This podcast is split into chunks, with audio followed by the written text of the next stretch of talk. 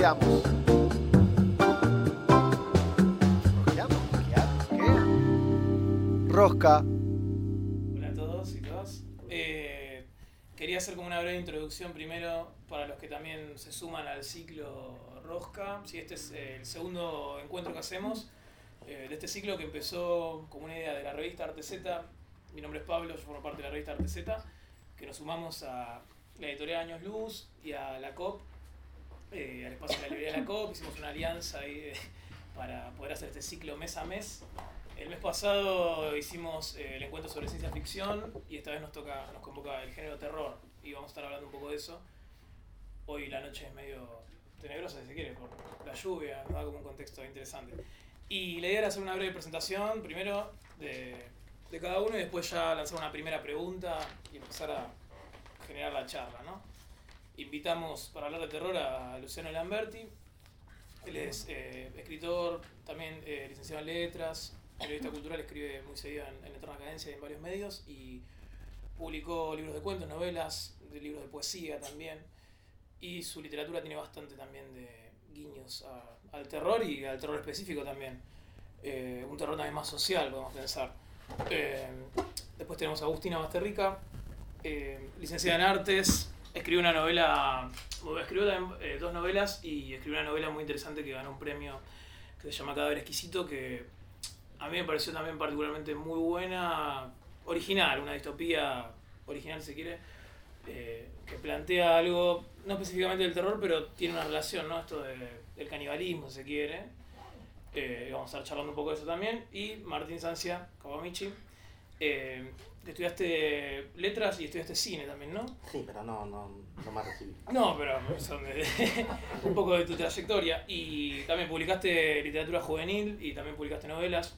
Eh, Jotaro, Yunga, son algunas de sus novelas, también muy interesantes. Eh, y vamos a estar pensando también un poco de eso, eh, cómo podemos relacionar también tu literatura, que tiene algo de, de lo policial, también de la novela negra, de la cultura oriental, claro que te interesa mucho, en relación también a algo más oscuro como es también el terror, ¿no? Y de hecho la primera pregunta que les iba a hacer era, para empezar a hablar de este tema, eh, ¿cómo empezó su relación con el terror? ¿sí? Ya sea, por ejemplo, un recuerdo puede ser, o puede ser una obra puntual, un libro, una película, una serie, pero ¿cómo empezó su vinculación con el género del terror? Es la primera pregunta. El que quiera arrancar. Se dan cuenta, se dan cuenta, ¿no?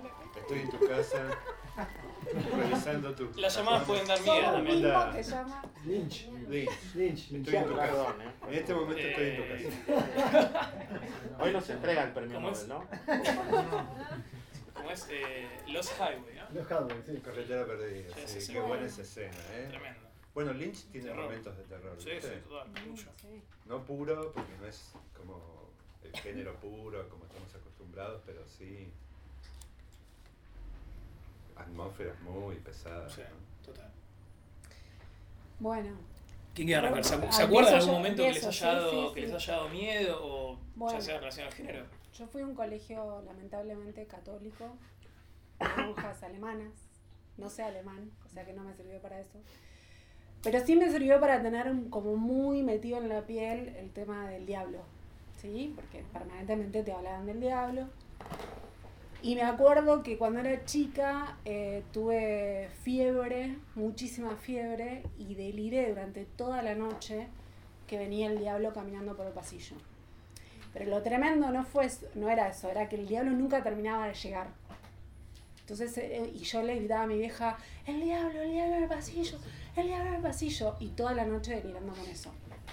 Ese fue como el primer recuerdo que tengo terrorífico. Después, con el exorcista, me agarró baja presión y me desmayé.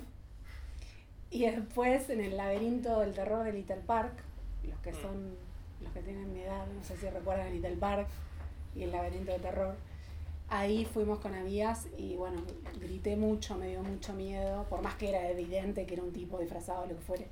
Pero esos son mis recuerdos con el terror. Bueno, no sé, tenías un chabón que te parecía que era verdad. Era un espanto. Pero para mí era, era muy terror, fue muy terrorífico. Sí. Interesante. Yo no sé si tengo un momento específico, así como. eh, también tengo una educación judeocristiana. Y creo que todas las tenemos, por más que... Eh, hablando de eso, perdón, me voy a poner el pañuelo verde, claramente, ¿no? Pero saludo a las monjas. Es la mejor forma, ir mandar a un chico a un colegio católico es la, mejor forma de hacerlo. Claro. Claro, Claro, Eh. Eh, tuve una educación judío-cristiana y sí, esas eh, cuestiones que son casi psicoanalíticas o arquetípicas eh, también me obsesionaban cuando era chico. Eh, pero no tengo un recuerdo específico de, de en qué momento me empecé a interesar. Me gustaba mucho leer eso de chico porque creo que cuando sos niño vivís en un mundo terrorífico. Digamos, tenés las puertas abiertas de la cabeza y podés captar eh, cosas que después dejás de captar. Digamos, la mirada infantil es como. Es un lugar común también, pero es, es una verdad. Captás oscuridad en una cena familiar, no necesariamente en una casa abandonada, por más que también esté en otras partes. Eh, y mis primeras lecturas independientes del, del cole, digamos, también tenían que ver con eso, con, qué sé yo, Bradbury, que tiene partes súper yo, crónicas marcianas, ¿no? o Quiroga, ¿viste? Claro. Y también yo nací en una ciudad chiquita, donde el campo estaba muy cerca, alrededor, había como una opresión de la oscuridad bastante interesante ahí. eh, que eso quizás puede haberme afectado. de una forma. Puede ser. eh, sí, eso. Bien. Sí, me has contado que tus papás eran carniceros, puede ser. Era, o tu papá, ¿no? Me has contado. Ambos, Y que, que, que ¿Qué? es interesante ¿Qué? porque me acuerdo una. Qué quilombete. Me viene a la mente una, una foto que. Rica. Cuando te habías sacado una foto, ¿no? Una foto te habías sacado con un cuchillo, ¿no? Creo que en relación a tu de libro, chancho, sí, tu El asino de chancho tu libro, ¿no? Claro. Sí, sí, sí. Bien. Bien, puede encontrar una relación ahí. Muy poco vegetariano. ¿no? Claro. Sí, sí, es un- una infancia de, de, Viste sangre, digamos, de de cerca. convivir entre eso, moler carne, ¿viste? Cuando están todos los chicos jugando, con- yo estaba moliendo carne. ¿no? Claro. Eh, y comer carne cruda.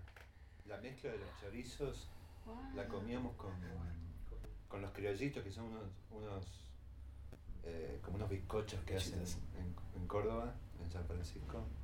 Y comíamos eso, y era una conciencia total porque nos podíamos haber muerto. De saber No que sé si no te consultaba antes de escribir. Sí, no, no, no, era. O de pegarle Hola, porque había ¿qué visto? Rocky y había quedado flasheado con Rocky también. Entonces boxeaba contra claro. la media res. y por eso cosas que, que a la gente le da impresión, como enterarse de qué están hechas las morcillas, para mí era como. sí. Era, había, era mi primer muñeco y era una morcilla. Dormía con una morcilla. ¿Ves un peluche? Tremendo. Sí. ¿Y vos, Martín, tenés un Eh, recuerdo o una obra puntual sí. que te asustaba? No, sí, fue, fue un, un hecho puntual. A mí no me gustaba el género de terror. Eh, me pasó a raíz de, de en la escuela hablar de dinosaurios. Hemos estado hablando de dinosaurios. La maestra había dicho que se hacía 15 millones de años que se habían extinguido. Me acuerdo que yo ya tenía insomnio, que es un anticipo al mundo del horror, digamos, cuando sos chico y no había cable y no había nada, yo solía pasar muchas horas oscuras. Y me puse a pensar en, el dinosaurio dije, che, la puta, este chabón, pobre dinosaurio, hace 15 millones de años que está muerto.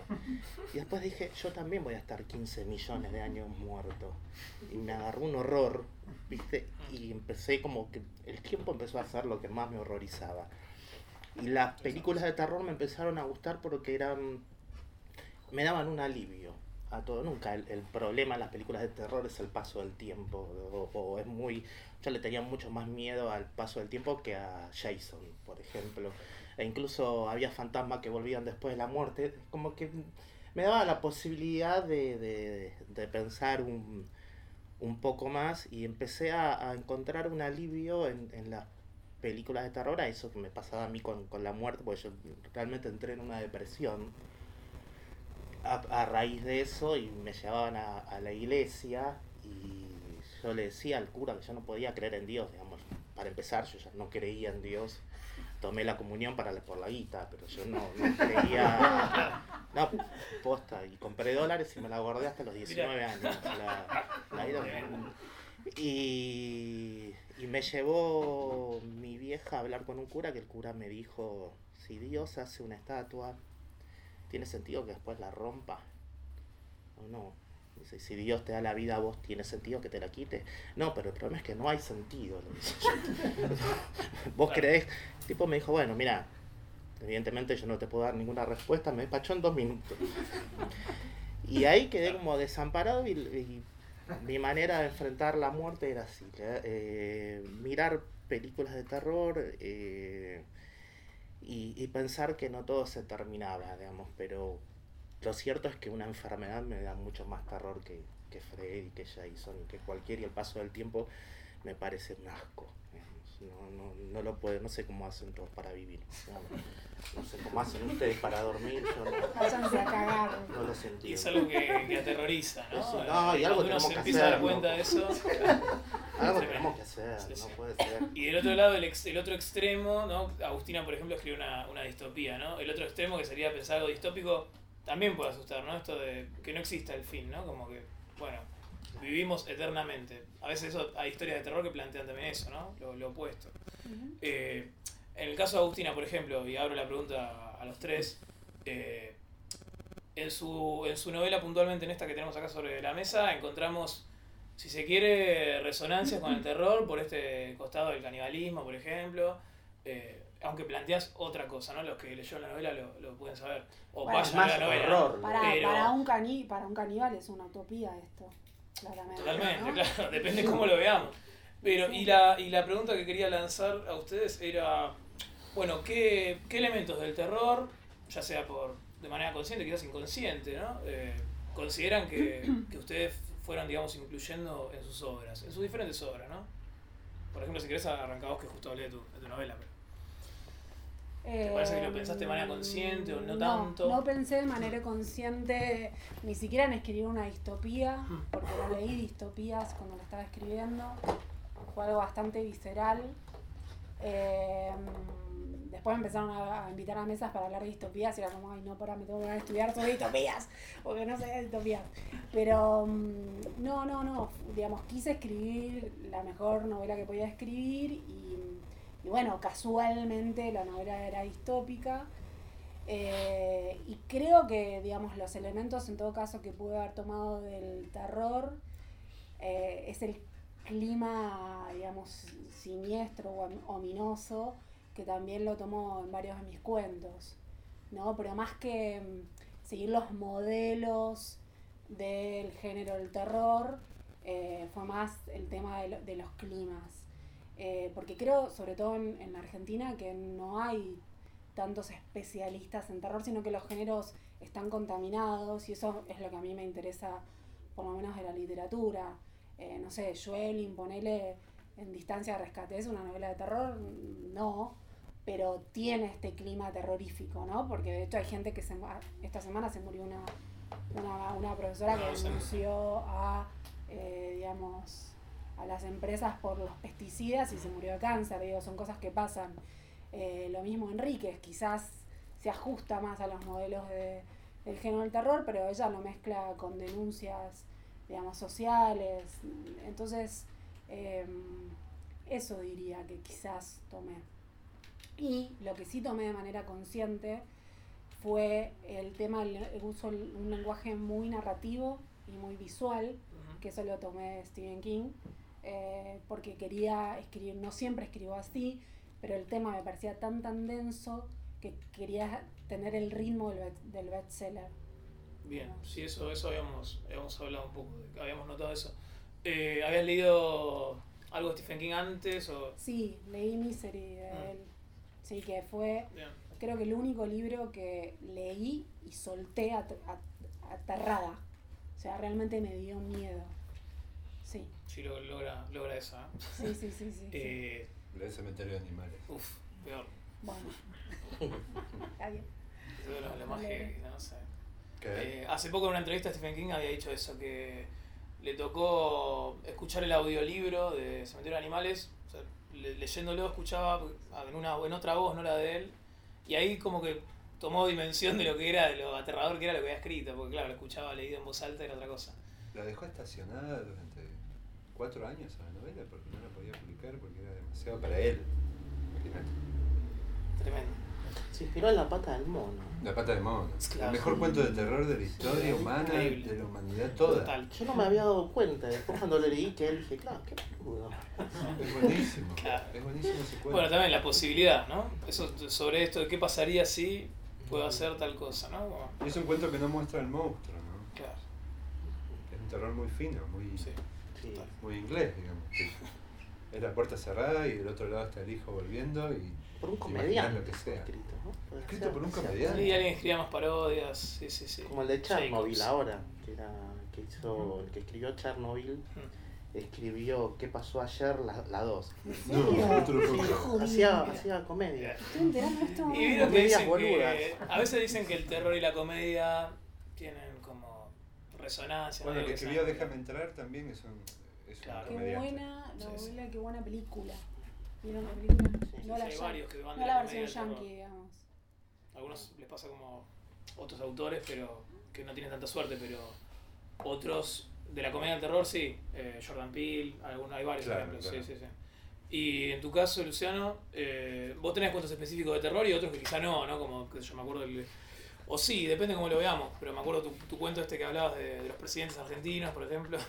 Pero tenés vari- variaciones, Hay pero algo hay que varios. dice Neil Gaiman que es interesante, que es que hay cuentos de terror y cuentos con terror.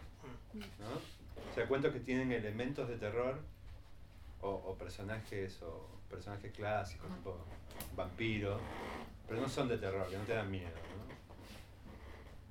¿no? Y hay, y hay eh, ponerle zonas de algunos escritores que no, no trabajan género que te dan miedo. Ponele, hay una parte de, de Limonero Real, de Saer, o de Nadie Nada Nunca, que son climas terroríficos, luminosos, terribles, que ni King los alcanza, digamos. ¿no? Claro. Y que Saer no, no lo hizo pensando en el género.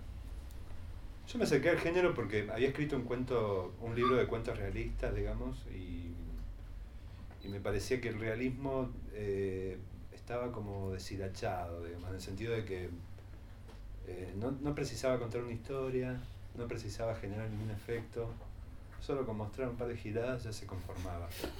¿no? Claro. Sí, o contar giradas de su vida. Claro. Entonces dije, nada, voy a, voy a trabajar el género porque es un desafío para cualquier escritor eh, trabajar con restricciones. A mí me parece más productivo que, que la libertad total. Estoy de acuerdo con, con Agustina en, en que... ¿eh? No, está bueno eso de utilizar el género justamente. Como restricciones que- y ver cómo te mueves ahí adentro, ¿no? Que siempre eh, la libertad total es menos productiva que, que las restricciones, ¿no? Porque podés hacer todo. En cambio, con las restricciones tenés algún, algún marco donde moverte y, eh, y eso para mí era, era productivo, porque además tenía como una cuestión del realismo o de la representación realista ya medio incorporada eh, y agregarle a eso el terror. Viste que los escritores modernos de terror son más realistas que terroríficos, digamos, ¿no? como. King o Cliff Barker o eh, Campbell o Bloch, digamos, trabajan mucho más eh, como la descripción de, de una época, eh, incluso con marcas, con marcas de tiempo o de, eh, o de, o de cuestiones como muy específicas, antes que antes de, de que aparezca algún elemento sobrenatural. ¿no? Sí, total. como que es la tradición de Lovecraft, pero sin los castillos ni, ni el lenguaje engolosinado que tiene Lovecraft, viste que por ahí es, muy denso. ¿no? Sí. Que era la idea de generar terror mediante el lenguaje, que eso se perdió, y vos lees, poner el resplandor de King y es un libro pop. Todo es livianito, le- se ve cagando Sí, y de pronto te- estás adentro de una pesadilla.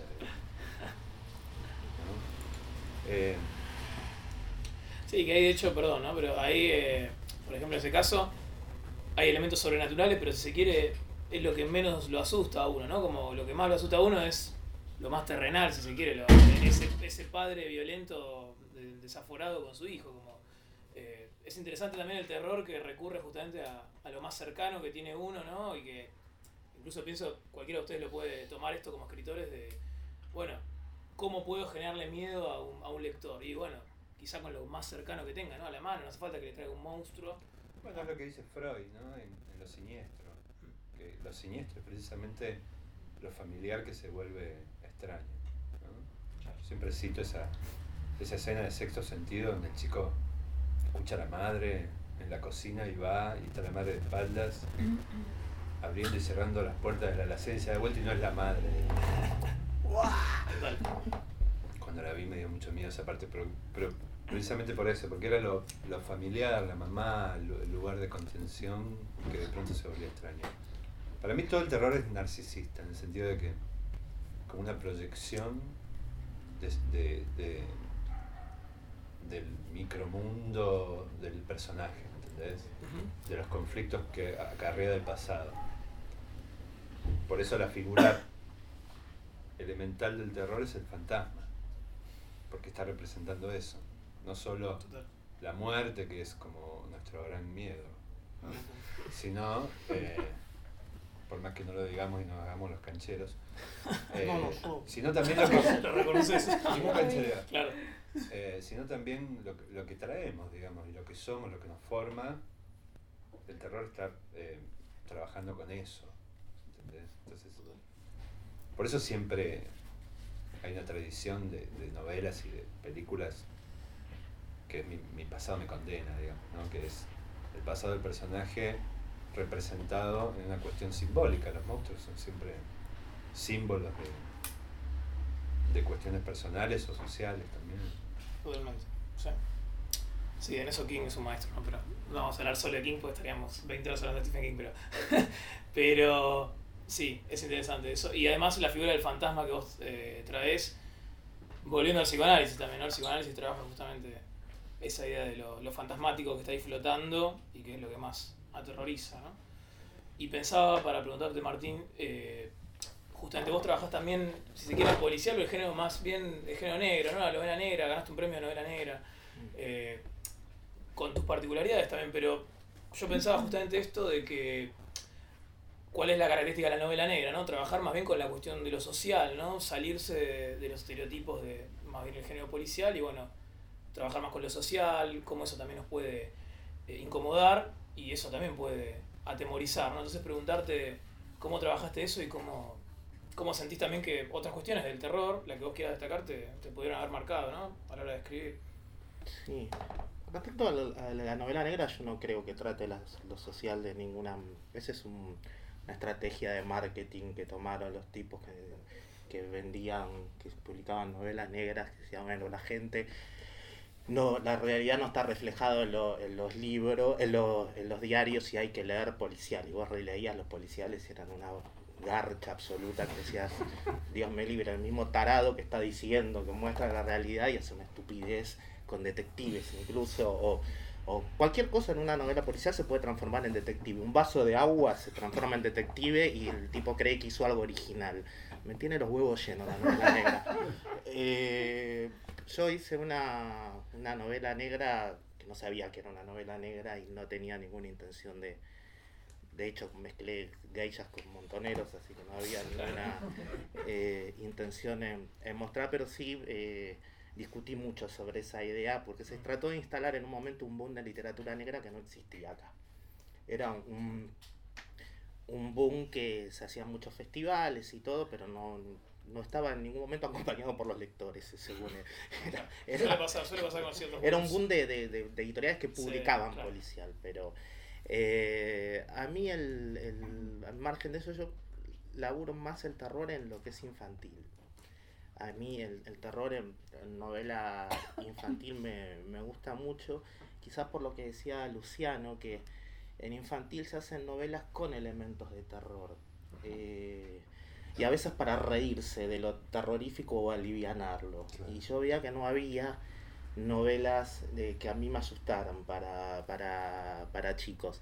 Y traté de, de, de elaborar ese tipo o sea, de, de- de novelas que, sobre todo una que se llama Todas las sombras son mías, que, que sí, que me parecía, me parece que es lo más terrorífico que escribí, y otra que publicaron en Bolivia, eh, que ya es otro estilo de terror, es el terror más, más realista, eh, que a mí me asusta mucho y me... Por ejemplo, Ketchum, no sé si lo leyeron, el de la chica de al lado. ¿Cuál? Es Ketchum, Jack Ketchum, murió el año pasado. Eh, tipo, es una novela que se llama, la novela se llama La chica de al lado y está basada en una historia real que sucedió en la década del 50. Es lo más perturbador que yo he leído. Eh, lejos hay una película, que la película también es muy fuerte, pero no, no llega ni a palos a ser tan fuerte como el libro. La, eh, Stephen King lo nombró a él como una la, como la nueva voz del terror, Ah, eh, pero también lo Lo había hace todo el tiempo. lo también lo había hecho con cosas. Ya nombré un montón, claro. Sí, sí, Los sí, sagrados sí. de Stephen King no hay que creerle una mierda, ¿viste? porque siempre...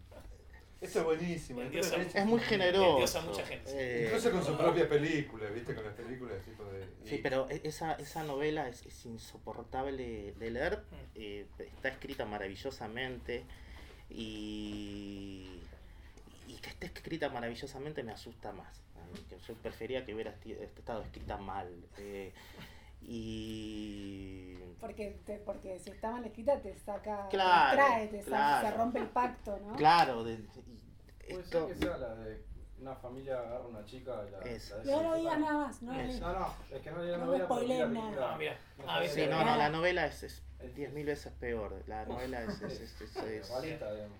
¿Eh? No, realismo, digo. Sí, puro. Sí, realista, él, él- él- él hace ese tipo de, de realismo, él- Mira. Le, le interesa más el, el terror que pasa por lo físico. Digamos que es, es más un- el horror que se dice, más que, que terror, pero realmente logró eh, perturbarme posta, igual que en, en su momento American Psycho, la, no la película, sino el libro. La primera vez me dio mucho espanto, la segunda me di cuenta que era una parodia y me reí todo el libro. digamos. No, no me había dado cuenta que era un libro de humor la primera vez que lo leí. Después la segunda no me di cuenta de todo lo que se estaba riendo el tipo, me pasé riendo. eh, me leí todo el libro riéndome, pero la primera fue una experiencia de terror y me gustó eso también, que una novela cambie de género en la relectura. digamos, eh, Cambiaste vos. o yo, pero yo creía.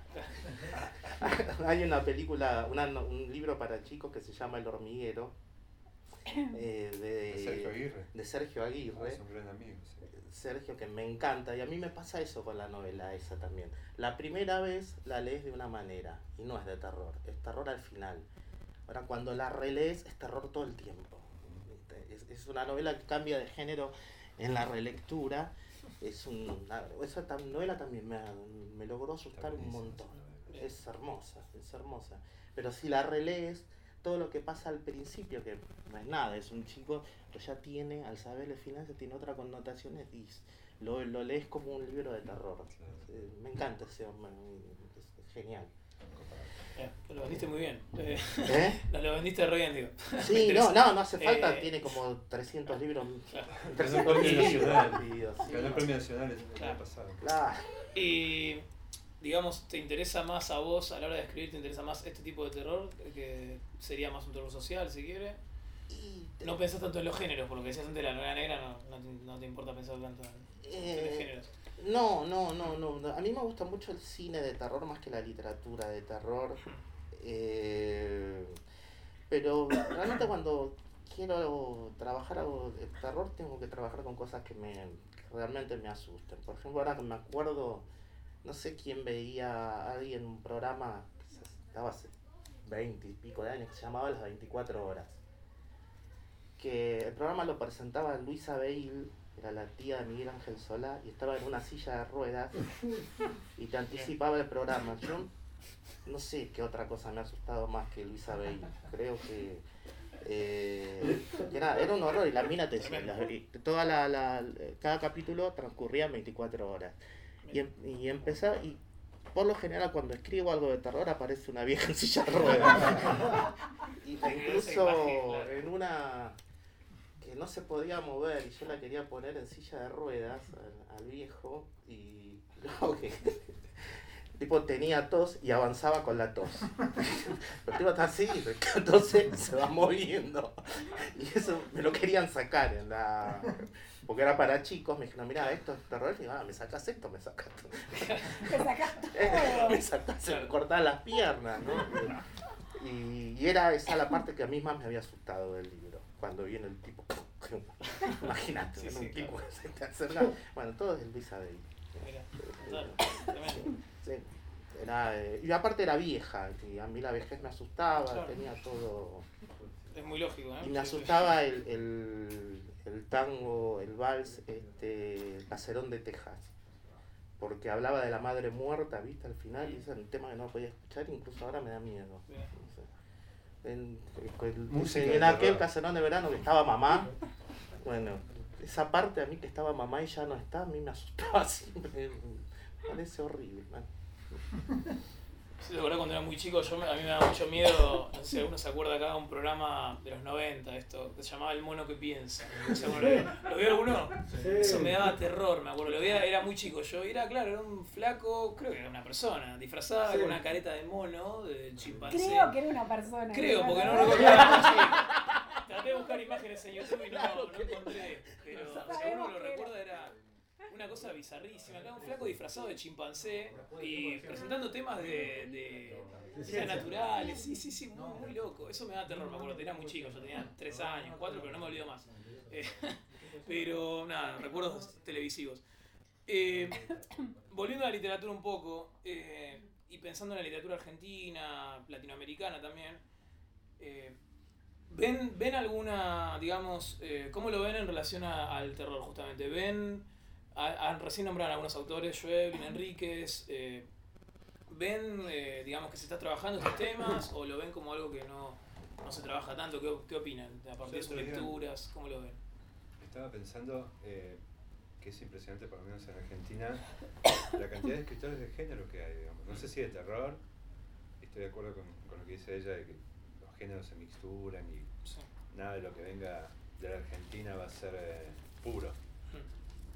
Por esta larga tradición de, de canibalismo cultural, digamos. ¿no? De tomar como tradiciones diversas y, y debatirlas y hacer algo propio. Eh, pero hay un montón de escritores, yo no sé si hace 20, 30 años había tantos escritores de género con obras eh, interesantes, propias, digamos, tipo Romero, Craig, Quirós, Downey, bueno, Schweblin, María Enrique, digamos, todos al mismo tiempo escribiendo y produciendo algo que, que por ahí eh, no tenía un lugar en el mercado hace unos años, ¿no? Era, hoy sí, pero por la vieja idea de que el género es como que está no, sí, no, no lejos del mercado, pero sí lejos de la academia. Y en gran parte de la literatura argentina como que le rendía pleitesía a la academia, ¿no? Entonces era, estaba formada por esos experimentos que no leía nadie, pero se hacían muchas tesis, digamos, ¿no? Experimentos que eran un embole, nadie los leía, pero se escribían tesis y se las seguía publicando. Eh, eso, eh, para mí es impresionante.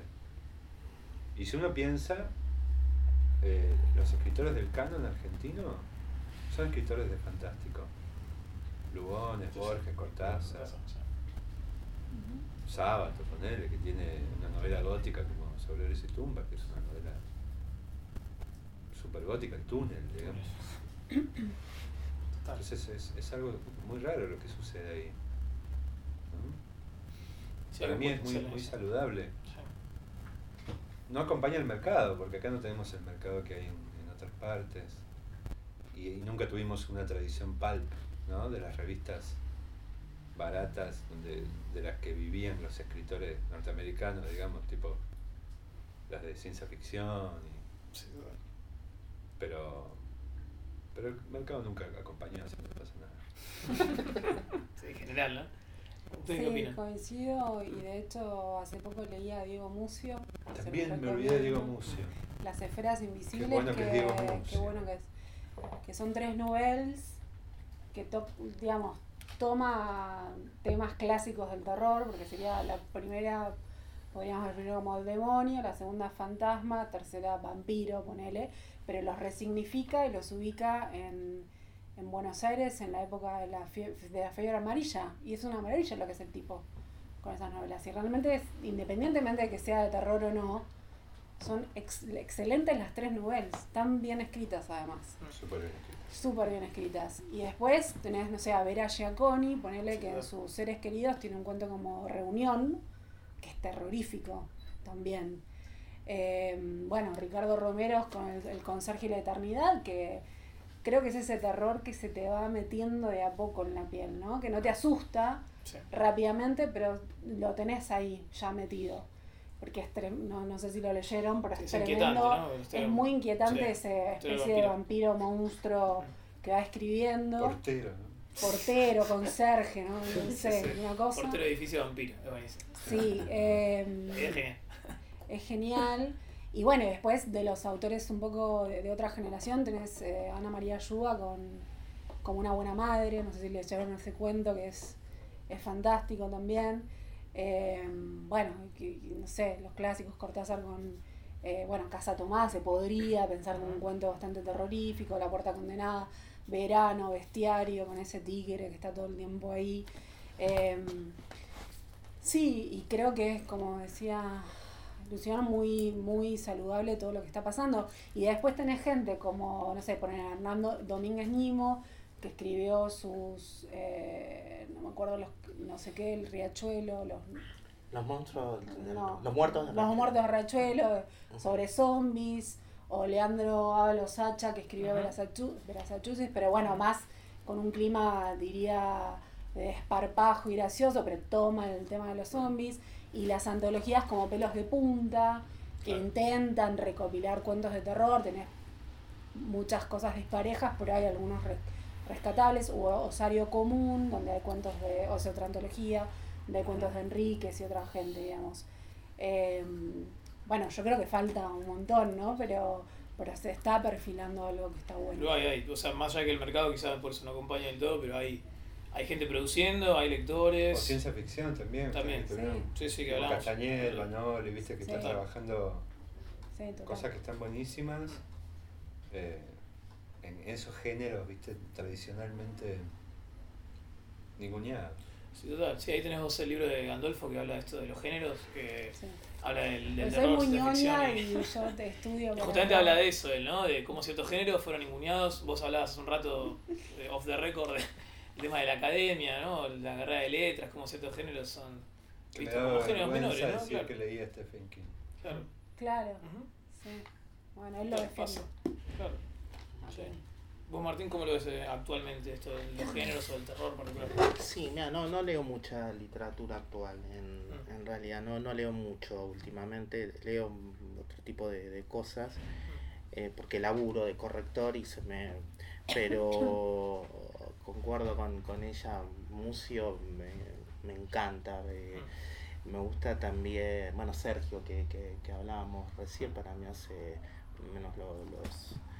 los eh, las historias estas del hormiguero y alguna otra más, la, la de la vaca, La de la bruja. la de las La brujas. señora Pilkington Pilkington. ha desaparecido. Ah, esa.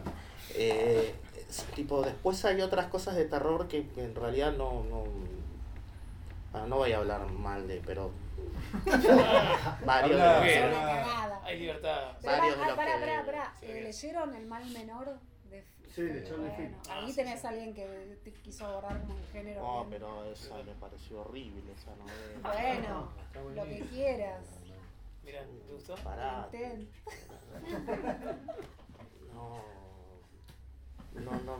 Va. eh, Sí, No, para mí, digamos, no es una gran novela, pero intentó abordar, digamos, lo dije. No, no, sí, claro, maestra, claro, ¿no? claro, claro. Tiene mucha, mucho de Stephen King, mucha Mm. cocaína, Bueno. mucha...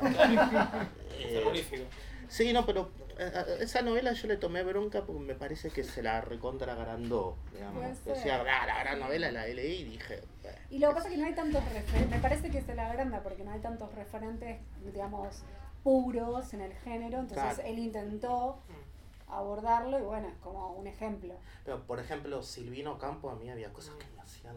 Cielo de claraboyas, no sé, lo llevo, es un cuentito muy cortito que se puede, cielo de claraboyas. De Silvino Campo. Sí.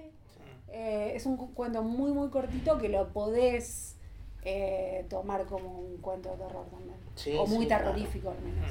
Claro. Hay un asesinato, especie de, bueno, no sé, no Sí. voy a contar Es mucho. interesante porque nombraban a Horacio Quiroga, Silvino Campo, Cortázar, bueno, como decían, autores del canon, digamos, de por eso, de, de hace bastante tiempo. Y entonces vieron que a veces se dice, bueno, en la Argentina no hay, no hay tradición de terror, no hay, no se escribe, etcétera, pero podemos decir que, podemos decir que sí, claro. gore. Total, Hola, o Sí. sea. Y ahí empieza la- Vísceras, unitario que Argentina. explota, o sea. digamos. total. Bueno, a la, la de Mármol, la novela, Amalia. Amalia. Mm. el rosismo es, es aterrador, es como está reflejado. Realmente yo. Bueno, el terror y la política en Argentina siempre estuvieron como muy unidos, además porque Total. después Bueno, eh, todos ¿no? estos que eran gorilas, Borges, Cortázar, eh, trabajaron muy bien esa, ese miedo al otro Total. Desde la literatura, digamos. Sí. ¿no? Eso es un gorila, ¿no? No estos mongólicos que tenemos. no, Fernando Iglesias. Que vi casa tomada, culiado. Claro, la- la fiesta del monstruo. Uf, claro, Eso es un gorila, como la La, gente, la ¿viste? puerta del cielo, cuentazo, total. Eh, y respecto a, además de la literatura, hablaban un poco de, de cine, de series, pero toman, eh, consumen, bueno, vos decías que consumías algo de- también de series, consumen cine, series también de, de terror, vos decías que eras fanático del cine de terror, seguís consumiendo actualmente, cosas que te consumo la interesen. peor. Eh, estas series como la- la- las que nombraba, digamos, esas series baratas me encantan, ¿no? Tipo, los cuentos de la cripta, todos tienen para mí algo que, que son interesantes, o los viejos capítulos de, de la dimensión desconocida, la, la que está en blanco y negro, que digamos, es como, te da risa, pero a la vez tienen eh, aspectos como muy interesantes. Yo veo mucho eso, me parece que está... Y lo veo casi como... Y lo que les decía a ustedes, yo no veo cine o, o series como leo a Quijote. No le voy a pedir a la tele que me, que me dé una obra completa, una representación de, de la humanidad en, en mi época. digamos. Le voy a pedir que me divierta un rato. Y a, y a gran parte de la literatura le voy a pedir lo mismo. Que me divierta un rato. Claro. Porque, viste, tenés que tener demasiado ego para pretender otra cosa. Más que divertir un rato. ¿No? Sí, Tal total. Sí. Yo tengo demasiado ego porque yo pretendo ¿Qué pretendés? que, no, bueno, digamos, por ejemplo, La Bruja, La Bruja Ah, que, la, que la dirigió Eggers. Para mí es una obra maestra, es una Sí. película de terror Sí, que resignifica lo que es, digamos, el- la figura de la cabra, ¿sí? Y está excelentemente bien filmada, es terrorífica y me- a mí me quedó adentro. Te- Pero tenés una así cada cinco años. Bueno, está bien. No vas a ver esa única eso. cada cinco años. ¿Qué haces el resto del tiempo? Miro todo lo malo y lo Hereditary, de Hereditary también está muy bueno. Hereditary sí. también. A Dark bueno. Zone, que es una película australiana. ¿Cuál? A Dark Dark Zone, no la hice. Ah, de- de vamos a una mina que quiere recuperar el fantasma de su hijo muerto, entonces Ah, hace como un- una especie de A mí me ritual. gustó una que se llama It Comes at Night, que está en Netflix. Ah, viene de noche. Porque, sí, ¿la viste? Ay, Porque me pará, ¿de qué se gusta, a mí me gusta el terror, o sea, plantea también como una distopía, pero me gusta cuando no, no se explica tanto, porque se da a entender, digamos, hay una distopía, uno empieza a ver la película y ya sabe que hubo un apocalipsis, pasó algo, la gente está sobreviviendo como puede, y hay una familia que está sobreviviendo en una casa y de pronto viene de noche, se llama la película, de, de pronto viene de noche un extraño a pedir auxilio, Ot- otras se enteran que hay otro ser humano ahí sobreviviendo también. Y claro, y el terror era ese, decir, bueno, hasta acá estábamos nosotros solos, sobreviviendo, pensábamos que éramos los únicos y no.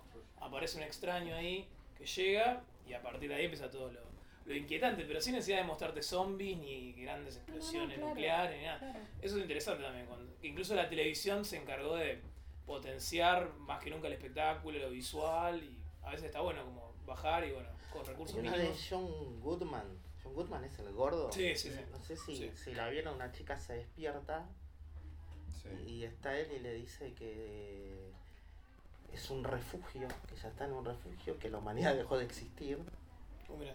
y que se tiene que quedar ahí porque si sale va a morir. Pero ella no sabe si es cierto o no.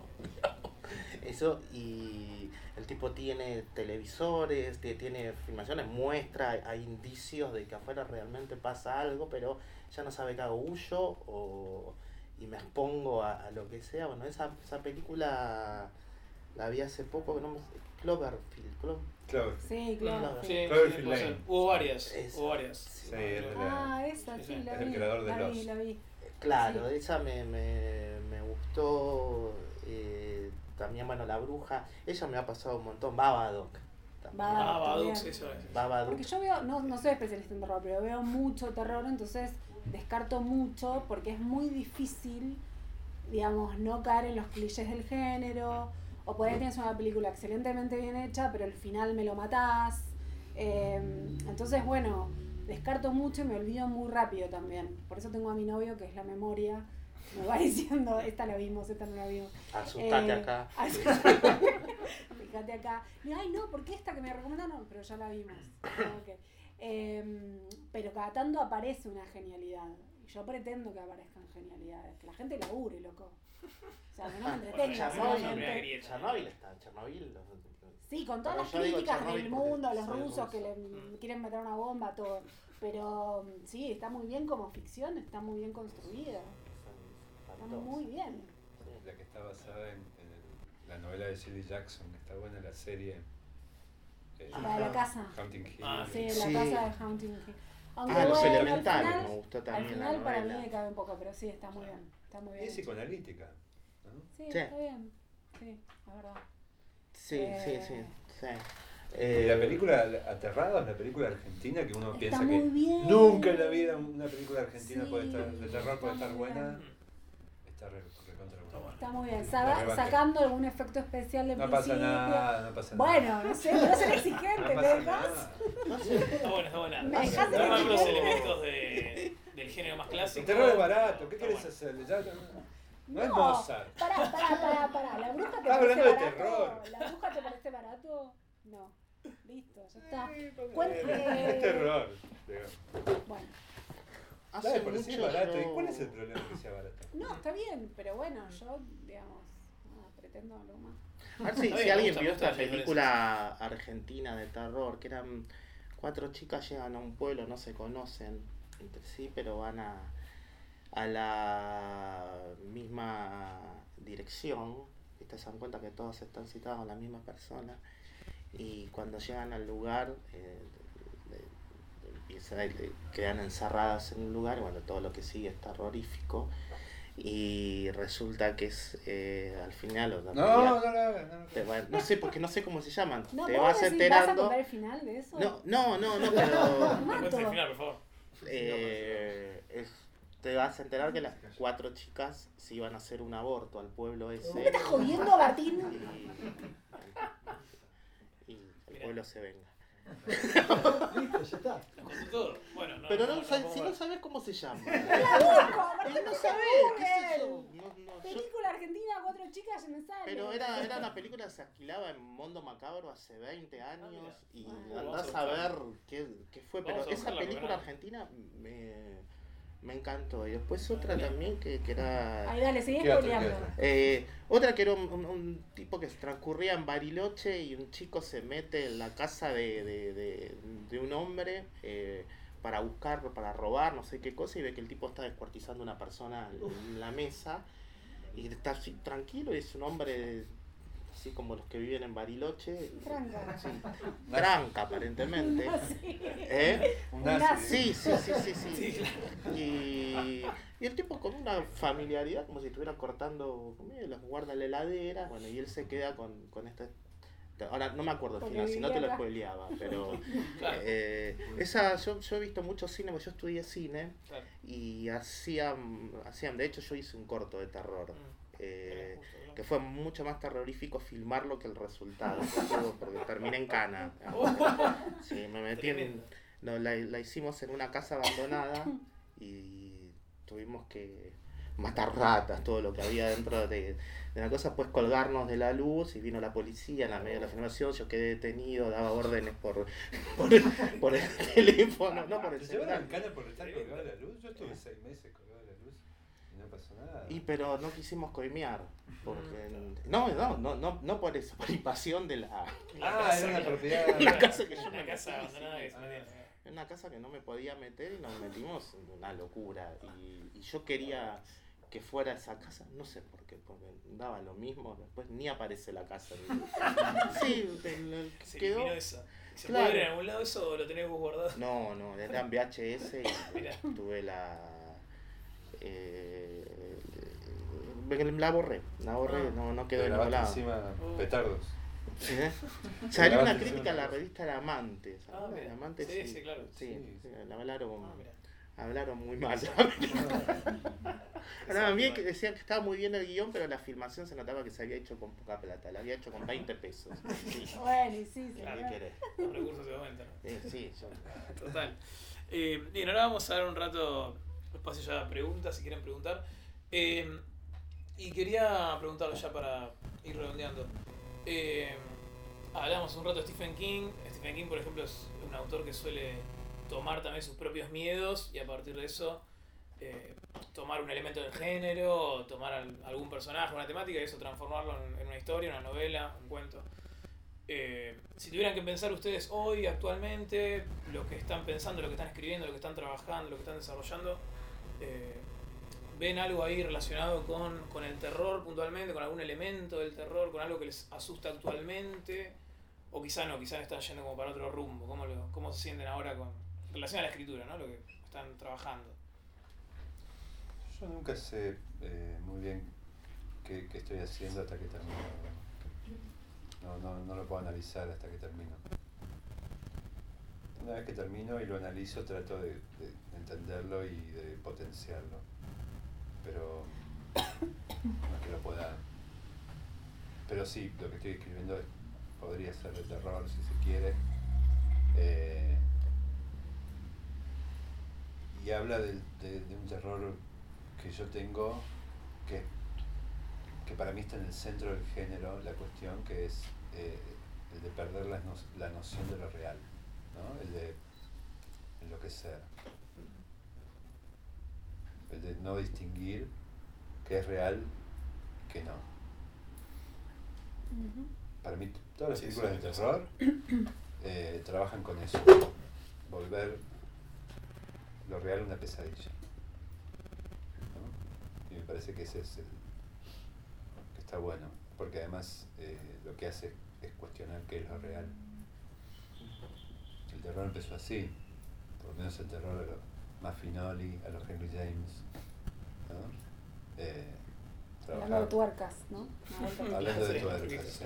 Trabajaba con eso, con la idea de, de preguntarse qué es lo real y dejar abierta esa pregunta. ¿no? Y después de Kafka ponerle la metamorfosis, lo terrorífico es el hombre común. ¿no? Porque para Kafka, el tipo, digamos, Samsa ya se despierta convertido en bicho. Entonces, lo, lo terrorífico es, es, es ese padre que se victimizaba y esa hermana que florece al final y esos eh, inquilinos que había en la casa. Eso es lo terrorífico de la metamorfosis. El bicho es una pobre víctima que dice, uy, voy a llegar tarde al trabajo. Y es un bicho. Uy, se me está haciendo tarde para tomar el bondi. Total. Sí, uno empatiza, empatiza con el bicho, ¿no? El Sí. bicho es el héroe. Claro, claro. Ah, Total. Sí, lo terrorífico son los vínculos. con la manzana sí, ahí sí, que no, le tiran, sí. que se le queda. Sí, que se le se le punta. No puede ser, sí, la pregunta también iba por ahí, ¿eh? No, a lo mejor no están escribiendo por eso algo puntual, lo que sería como Ah. algo del género, pero. Hablando de, de Henry James, ¿vieron eh, The Innocent? Sí, la que escribió Capote. Escribió, bueno, es, muy buena. Es, es hor- horrible esa película de terrorífica, ¿no? Sí, está. Perturbadora, Sí, realmente. sí, Si pueden, claro. mírenla de Y la sexualidad ahí en primer plano. ¿viste? Sí, con chicos, es un tema horroroso. Y Bueno. encima, guion de capote. ¿Qué puede faltar? ¿Qué más querés? ¿Quién Claro. dice eso? ¿viste? Dice que el género como que va respondiendo también a las épocas, ¿no? Él dice que el exorcista es la forma en la que los padres veían a los adolescentes en los 70. Ah, mirá. Unos sacados Claro. Qué bueno. que vomitaban y se les daba vuelta la cabeza. Claro, como los padres ahí simbolizaban eh, la, re- la rebelión adolescente y Claro. toda esa, esa movida. ¿no? ¿Te acordás de la Drá- Drácula de Coppola que era el? Que Claro. decía En, en- No, no, en su momento Qué buena película. o atracción fatal que era la también el SIDA, que era una sobre la, la infidelidad, pero sí, no. me acuerdo eso de que toda la, la lectura que hacíamos todos de, de Drácula era esa, ¿no? que tenía que ver con, con el SIDA no con el vampirismo. ¿Vos tenés Eh, miedo actual que te haga escribir algo? En mi caso creo que, que tiene que ver más con, con la otredad. Bueno, que ahí está, ¿no? Nos comemos a los otros, nos, nos canibalizamos los unos a los otros. Em, pero lo que me aterra, que no sé si eso está en mi literatura, no es algo que yo podría decir, tendría que decir otros en todo caso, em, es el tema de, del fanatismo los fanatismos a los extremos que pueden llevar, digamos, fanatismo político, religioso, lo que sea. Eh, no- me, da mucho terror alguien tan fanático que no podés llegar a razonar nada. Y también la locura. El hecho de, de- de- entrar en una demencia o en un Alzheimer y que el, el otro no te pueda entender. Eh, como la posibilidad de expresar y vivir en ese mundo digamos, endogámico, donde no, no puedes salir, eso me, me aterra también. No sé si está en mi literatura o si estará en el futuro. Pero esos serían como los miedos personales que logré racionalizar. Después, no sé, habrá otros que ni idea. Bien. Me hacían acordar la película 12 monos, todo el tiempo pensaba en eso, la vieron, ¿no? De que en un momento uno está viendo esa película y si la ve por primera vez, empieza a dudar, ¿no? Decir, bueno, este tipo está loco, viene el futuro realmente, esto es una alucinación. Eh, está bueno cuando uno trabaja esos, esos planos que te hace dudar, ¿no? Hace dudar al otro, eso termina aterrorizando, como bueno, hasta dónde empieza lo real, ¿no? Dónde termina. Eh, en tu caso, Martín, algo que te actualmente, ¿no? Te, tengo como- Sí. Ah, vos No. ya dijiste algunos miedos actuales que tenés, esto de la vejez, bueno. Sí, sí, cada nuevo libro que empiezo estoy más cerca de morirme, digamos, y eso ya cambia bastante la- la- las cosas. El otro día me preguntaba, ¿qué diferencia hay entre tu primer libro y el último? Que ahora me estoy muriendo. Bueno, pero ya está, ya entro en el estornudo y cumplo 50 años, ya está, ya, ya estoy frito. Eh, lo que a mí me, me asusta mucho es la tristeza. Vamos, mi, mi idea es, es eh, a veces es escribir una historia o hace mucho... Lo intenté con una obra que, que publiqué en, en, eh, que me pu- publicaron en Bolivia, eh, Ah. que era hacer algo tan triste que provoque terror. Una, y, y a mí la tristeza me provoca me provoca terror, la gente triste, los ambientes tristes. Yo me acuerdo que cuando yo era chico en la década del 70 había en las casas, yo, yo era de, de- del conurbano, eh, igual en el conurbano, no, no, no tengo esa devoción que tienen todos. No, lo mejor que pude hacer es, es- es irme al conurbano y volver los viernes a la noche. Eh, eh, Tiene las pelotas llenas el conurbano. tiene las pelotas llenas el, el conurbano, pero yo me acuerdo que estaba de, de moda en un momento unos cuadros de un negrito llorando. Lo tenían todos. O era un, o un negrito o un payaso. Eran cosas horripilantes. Las lamparitas de 50, de 60 me dan miedo, esa luz, esa luz amarillenta que parece meo, ¿viste?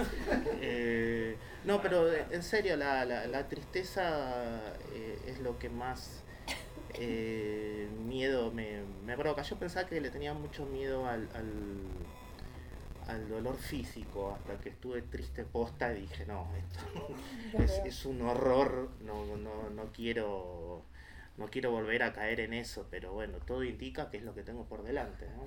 La, la muerte, la vejez, todas cosas de mierda. Pero, eh, y eso, bueno, influye, influye, no tengo una, una visión muy optimista de lo que va a pasar conmigo, digamos, no, no. Es más, a veces digo, qué sé yo, ojalá gane Macri, yo tomo- Ya está. Y me muero. Claro, claro, claro. Yo, yo siempre pensaba eso, digo, yo el día que esté, porque pienso mucho en los últimos momentos de, de, de mi, los últimos segundos de mi vida. Digo, yo voy a tener una envidia. Cuando me esté muriendo, decir, hijos de puta, se quedan todos vivos. Eso es lo que. Por eso está lindo el fin del mundo. Claro. Para todos igual. Claro, nos vamos todos, ¿viste? Y se acabó, claro, pero eso me, me da mucho miedo que la gente siga viviendo. Eso me, me, me parece un horror. De puta. voy a morir y van a seguir viviendo como ratas. No, Quédate, quédate como. ojalá, ojalá. A mí me, cuando era chico y estaba con esta, este problema de, de- de- de la muerte, eh, una vez me dio alguien la información de la reencarnación, ¿no? Y yo dije, bueno, abracé esa idea y por un tiempo estaba creído que iba a reencarnar. Y una vez a los 11 años fui al, al planetario y decían que dentro de 15 mil millones de años el sol iba a estallar. Yo dije, cagué, no reencarno más dentro. Y, y me angustió, porque yo estaba acostumbrado a manejar una cifra, 15 mil millones de años, ¿viste? Que me parecía que no había diferencia entre 20 años y 15 millones. Digo, en algún momento eh, me voy a morir definitivamente. Y eso, yo toda la vida quise que la gente fuera consciente de eso y quisiéramos algo, al pedo, pero hay tantas cosas que un ser humano hace al pedo que bueno, nos revelamos un poquito. con ta- Eh, pero eso, la, la tristeza, los geriátricos me da miedo. Ah, Esa, esas cosas, el, el olor a, a cáscara de naranja to- quemada, viste, que, que- también era una cosa que hacían antes. Calentaban, quemaban cáscara de naranja para Sí, sí, sí. aromatizar el ambiente Ah, y te partía el corazón y a mí me daba terror eso. claro, Eso, no, no. O- olores, esas cosas también que, que Sí. de golpe te devuelven a situaciones muy tristes. eh, que es lo que me pasa por ahí, que es lo que me gusta de las películas de terror. Por lo general no son muy tristes. Este, eh, cambio, una Mm. película triste a mí me deja realmente perturbado, más que Jason boludeando. Sí, eso puede ser Eh, divertido si quiere. Como... Claro, con Sí, Chernobyl me pasó que, que, que sí, que era además triste. Claro. Y eso me, me angustia, me angustia más y sí, prefiero el terror sin tristeza para verlo, para hacerlo no prefiero que sea terror. Eh, hacer algo triste que llegue a provocar terror. Pero bueno, parecieron cosas muy, muy di- diversas que se, se complementan. Eh, bien, abrimos el micrófono. Si alguno quiere hacer una pregunta a cualquiera de los autores, a una pregunta en general, están invitados, invitadas a hacer preguntas. Yo, yo rompo. A ver, Agustina, vamos. Yo quería preguntarles, eh, desde el oficio y desde el género, ¿qué les parece más difícil escribir? O sea, no sé, quizás en algún momento tuvieron que escribir una habitación o el sentimiento de una persona. Mi pregunta apunta a, para ustedes como escritores, ¿qué es lo más difícil de llevar al papel? Si tienen algo. Para mí lo, lo más difícil eh, es no caer en, en las emociones mecánicas en el momento de la escritura, ¿no? Tipo que un personaje esté triste en un velorio o que esté triste cuando se le muere la madre. A veces hay personas a las que no, le, no les pone triste la muerte de la madre aunque la quieren mucho, Bueno, ¿me entendés? inmerso de Camille, no el extranjero. No, pero ese, ese es otro monstruo. Ese es Bueno, otro claro. monstruo. Pero digo, gente que no es monstruosa como esa. eh, y que no pueden ponerse tristes por algo que deberían poner, ponerlas tristes. Y me parece que eso es lo humano, digamos. eso es lo auténticamente humano y eso es lo difícil de trasladar a la escritura. Porque uno tiende a hacer esas cosas de taquito, ¿viste? De, y de despacharlas. los sentimientos estereotipados y las emociones de, de manual, digamos. Eh, trabajar con, con algo que sea humano. Una madre que no quiera a su hijo, ponele. Sí, como ir al psicólogo y sincerarse, de verdad. Y escucharse a uno decirlo. Sí, o escuchar al personaje, qué sé yo. Y después todo es difícil. Desde, un, desde se levantó y, y hacía frío, porque siempre vas a tratar de, eh, de buscar algo un poquito más fresco para decirlo. A veces no te sale y caes en, en la boludez literaria, digamos. Pero todo es difícil. Sí, a mí lo que me cuesta mucho es salirme de la obsesión. Para, para cadáver y para todo, investigo mucho, leo mucho, porque justamente no quiero caer en los lugares comunes, ¿no? Eh, por ejemplo, acá hay una escena de sexo, no sé si la logré o no, pero para, para escribirla leí cinco libros antes. ¿no? Ah, eso, eso me interesa, porque las escenas de sexo son difíciles, particularmente difíciles. Bueno, un lector me dijo que había caído en los lugares comunes, no sé, probablemente sí. Me resultan más difíciles en la vida real. ya. Pero digo, para poder, digamos, ¿cómo decís la palabra pija? ¿Decís pija, pene, choto? Eh, digo, ¿Cómo carajo lo decís? Polla. Sexo. Polla, claro, Claro. eh, miembro viril, Claro. no sé. O de. La penetró con fuerza. Depende mucho también de lo que uno escriba, ¿no? Sus Eh, lenguas se encontraron. Ninguna de esas es lo mismo, o sea, Su ninguna de esas sinónimo. ardiente la atravesó, pollo Ese es el problema. Los eufemismos. y la hizo girar. Ah, Bueno, yo no, la nom- no lo nombré, ponele, ¿no? Decidí, después de darme, digo, Lolita, Limonero Real, eh, La Sierra de Rivera, y no me acuerdo qué otros libros más, a ver cómo mierda lo decían, dije, no lo digo. Y, ¿no? Claro. ¿Por qué? Porque decidí sugerirlo, porque me parecía que el, el problema con decirlo es que te, te, te saca del, re- del registro. ¿no? Porque lo, lo que pasa para mí con el terror y con, y con la literatura erótica es que tocan fibras muy eh, primitivas, el miedo y el deseo, el sexo. Y es muy fácil caer en el vacío, ¿no? Y en los estereotipos. Entonces, eh, yo quería lograr algo con un subtexto, algo que tuviera más contenido en la, esa escena erótica, que igual no es, digamos, lo principal del libro, pero igual para mí también otra cosa difícil de lograr es darle la importancia a cada palabra que escribo, ¿sí? Porque no me da lo mismo poner una que otra palabra. Entonces no me da lo mismo, no, yo, a mí no me interesa despachar, por ahí prefiero escribir más despacio y pensar cada palabra. Por ahí escribí un bodrio, una cagada, no ni idea, pero por lo menos lo intenté, digamos, y me obsesioné con eso. Entonces, em, bueno, eso quizás, es como no caer en, no le- en leer cinco y no leer 20.000 novelas, ¿no? Para escribir la escena erótica. Claro. Ese es quizás mi, mi miedo, mi, no sé, mi problemática. Eh, a mí lo que me resulta difícil es escribir lento. Eso. eh, cuando una novela avanza lentamente, es muy probable que no la termine.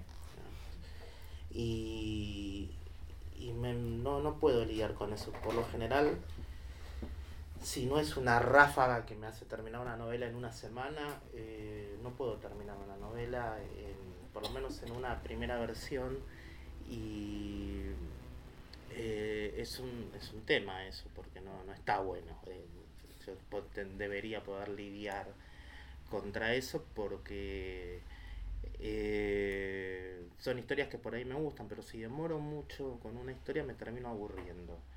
Pero no porque sea un hippie yo, digamos, me termino aburriendo porque ya no sé qué más agregar, no, no pierdo eh, pierdo el entusiasmo por la por la obra, entonces no puedo escribir algo que me lleve más de dos meses.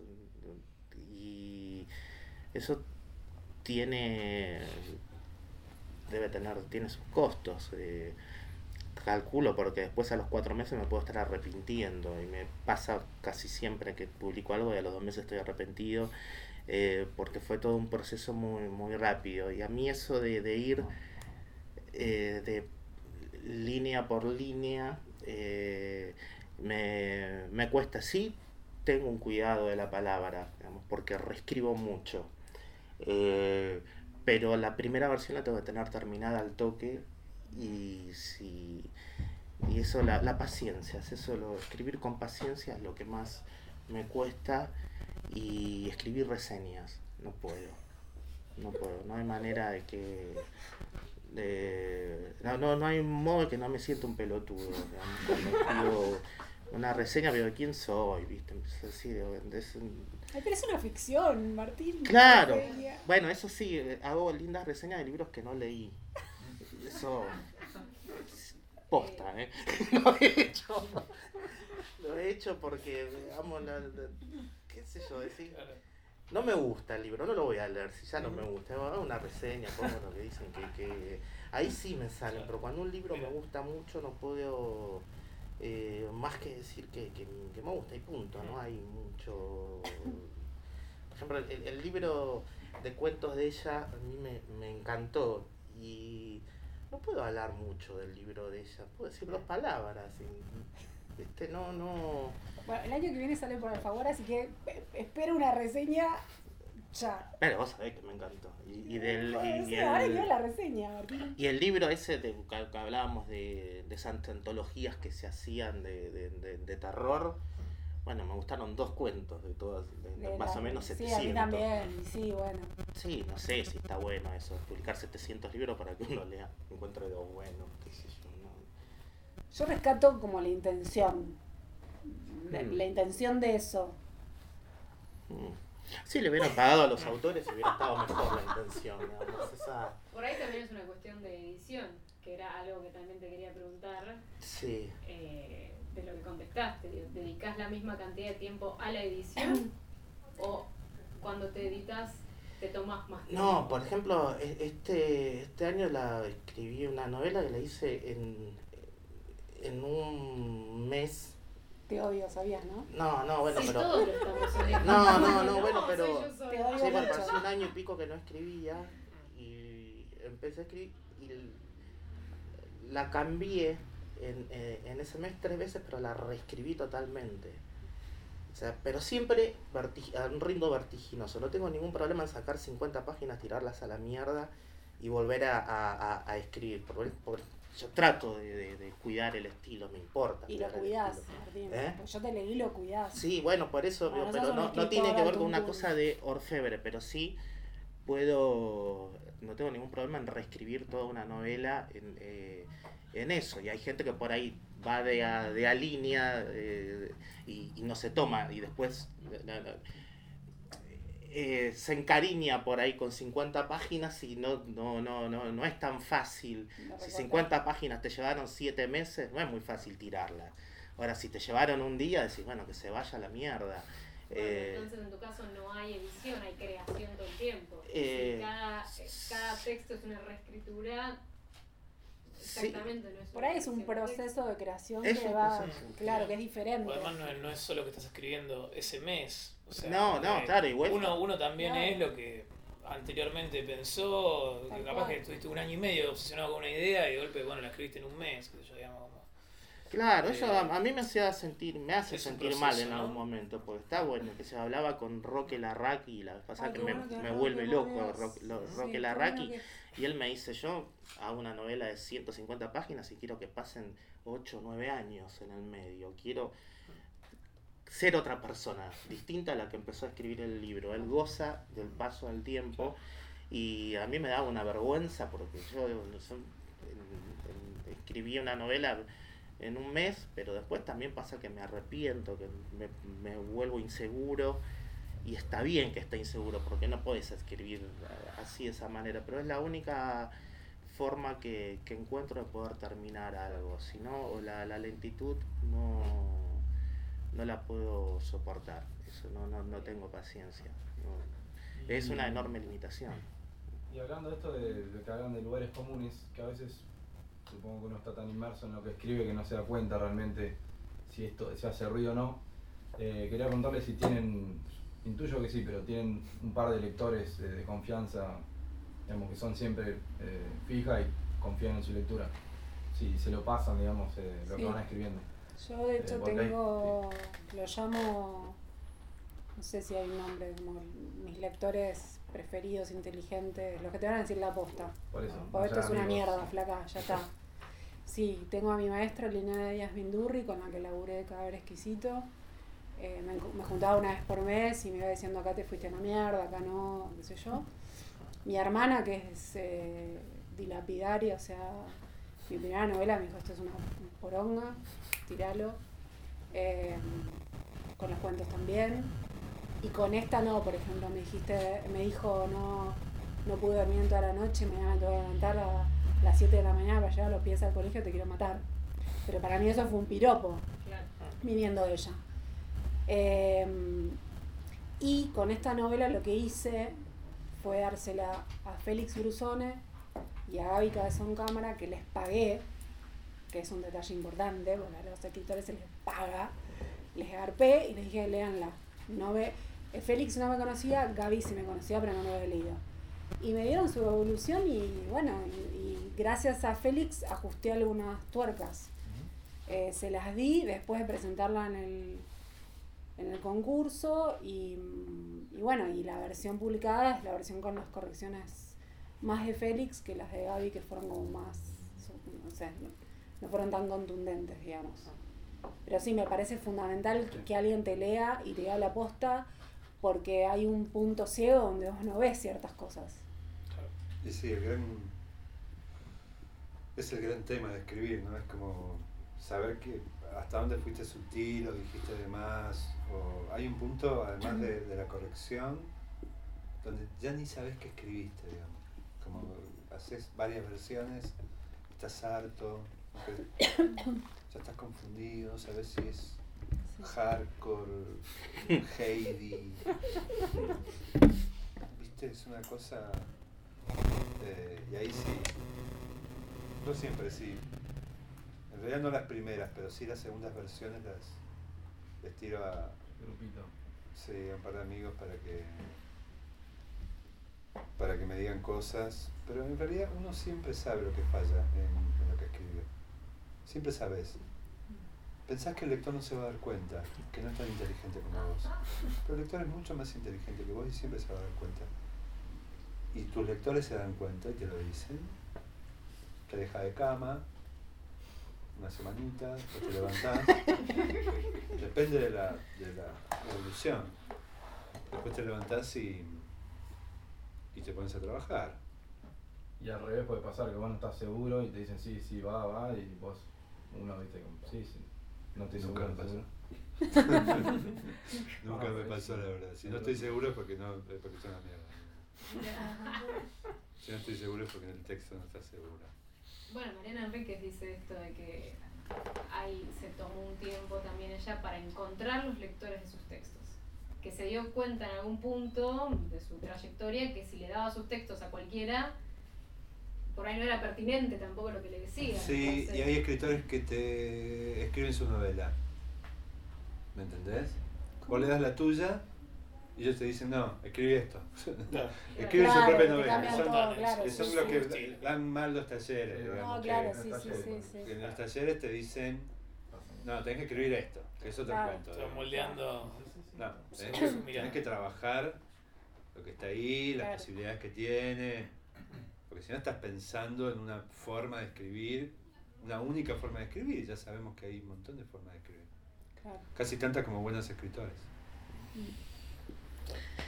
Eh, yo me, me acostumbré con la literatura infantil a no, o sea, no, no es que me acostumbré, ningún amigo mío tiene interés en leer lo infantil que hago, entonces me acostumbré a no dar a leer. Yo tengo interés. a mí. Yo también ¿Eh? tengo interés. ¿Está lectores. Pero vamos a hacer mierda, man. vamos a dejar de. Ojalá. Todo lo que, quiero decir algo, todo lo que escribe Martín es increíble. En, en, el, en Sí al conejo en el blanco leíste de, de ese que tiene un título larguísimo. Ah, breves historias de animales. Breves Sí, historias de animales, no sé cuánto, no sé cuánto, no sé cuánto, no sé cuánto. Ese es excelente. boludo. Bueno, pero yo en ese momento no conocía a nadie de la de que escribiera, entonces lo mandé a la editorial eh, sin haberlo chequeado, no, no iba a taller. Y después a mí me da mucha. me da mucho. mucho pudor eh, pedirle a alguien que me lea porque no se lo puedo imprimir, se lo tengo que enviar por, por, por, cosa por digital. Y con el ahora con el tiempo encontré a Marcelo Rubio, que es un escritor amigo, que es la única persona con la que consulto con él y con el editor después. Eh, y Marcelo es implacable. El año pasado iba a publicar una novela y me dijo, no, no la publiques. Y bueno, hablé con la editorial y dije, no, no la publico. Y ya estaba para salir. Eh, había demorado el tema de consultarlo con él. Y eso me, me encanta. Yo tengo que tener una fe ciega en alguien y en él tengo fe ciega. Eh, y mi problema siempre es, es, eh, es eh, lo que le pregunto siempre a Marcelo, ¿es una estupidez?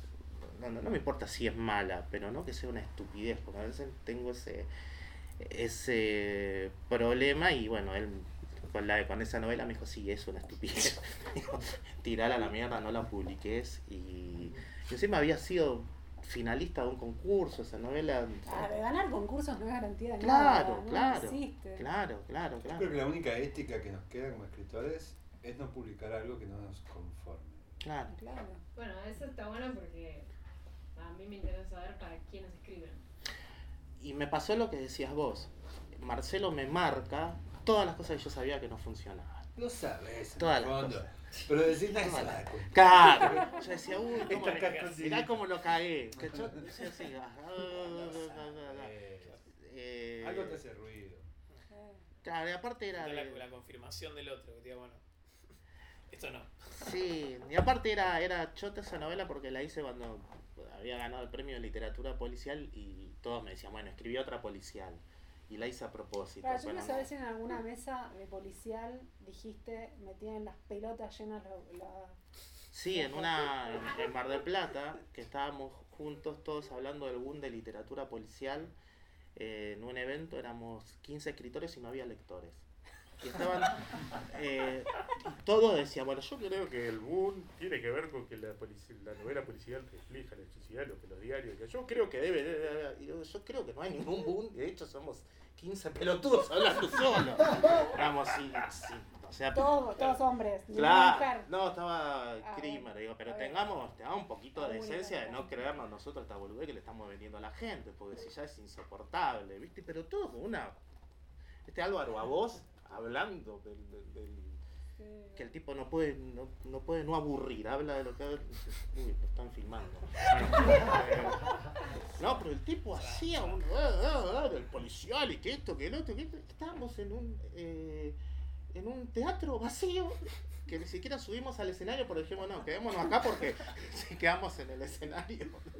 ¿Viste? Eso sí lo, lo, lo dije. Fue muy gracioso. eso.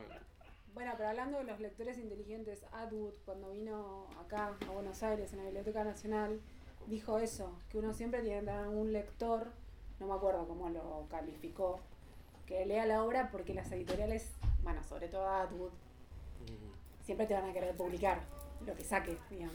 mm. Entonces alguien que te pare el carrete y diga, no, esto te diría que no. Pero antes era el trabajo del editor.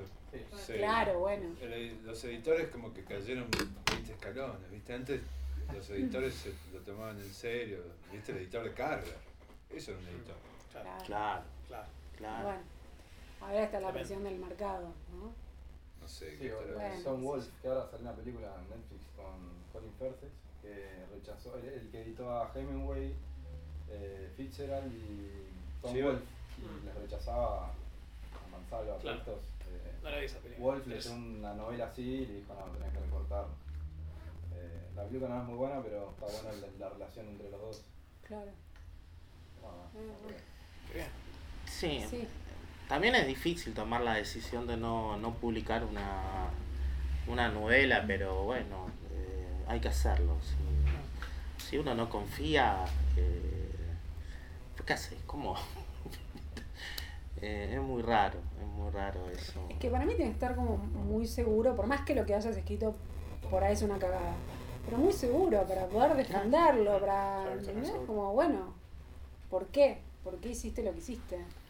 Sí, más ahora que te piden que, que, que rosquees. Que el, el autor, o sea, tenés que estar en lugares, tenés que ir y hablar y encima no Hablar de terror, ¿Mm? Hablar de terror, claro. Distopía de terror, no sé, señor. Me parece que uno se puede No sé parar ahí y decir, sí, la verdad que lo hice porque quería la guita. Lo que pasa es que después hay que aguantarse esa. Sí, esa sí, sí, porque a los Pero no sé escritores si- no nos ah, interesa por la la guita que, ¿por qué? ¿De que el premio, sí. ponele? o No, no. Aceptar que una editorial edite algo tuyo que mucho no te gusta, pero ellos sí, que por ahí saben que se va a vender. No sé, digo, por ahí uno podría tomar esa postura también. Pero después Ah, hay que bueno, sí. defenderla y es completa, social. Y ahí ya depende de la cuestión ética, ¿no? Si se vende tan mala no era. Sí, Ahí ya juega la ética de cada uno de si realmente escribe algo porque tiene algo para decir o tiene algo para aportar o si solamente escribe porque sabe que te encontró una fórmula, un jeite que va a vender, digamos, y bueno. No, pero Lo saca como la- legítimo también. Que alguien Claro, se pero ahí y diga, depende- "No, sí, sí, como el infierno está lleno de plata". buenas intenciones, el Claro. cielo está lleno, el camino Total. al cielo está lleno de malas Claro, intenciones. Hay pues. gente que escribe para ganar guita y hace cosas maravillosas, y hay otros que escriben de, de- de otra manera y es, hacen cosas Sí, espantosas. claro. O sea, a veces las Igual intenciones... coincidamos que en nuestro país eh, es muy difícil ganar plata escribiendo. ¿Quién gana? Bonelli gana Vos. plata. ¿Quién? Yo, boludo, me Bueno. estás jodiendo.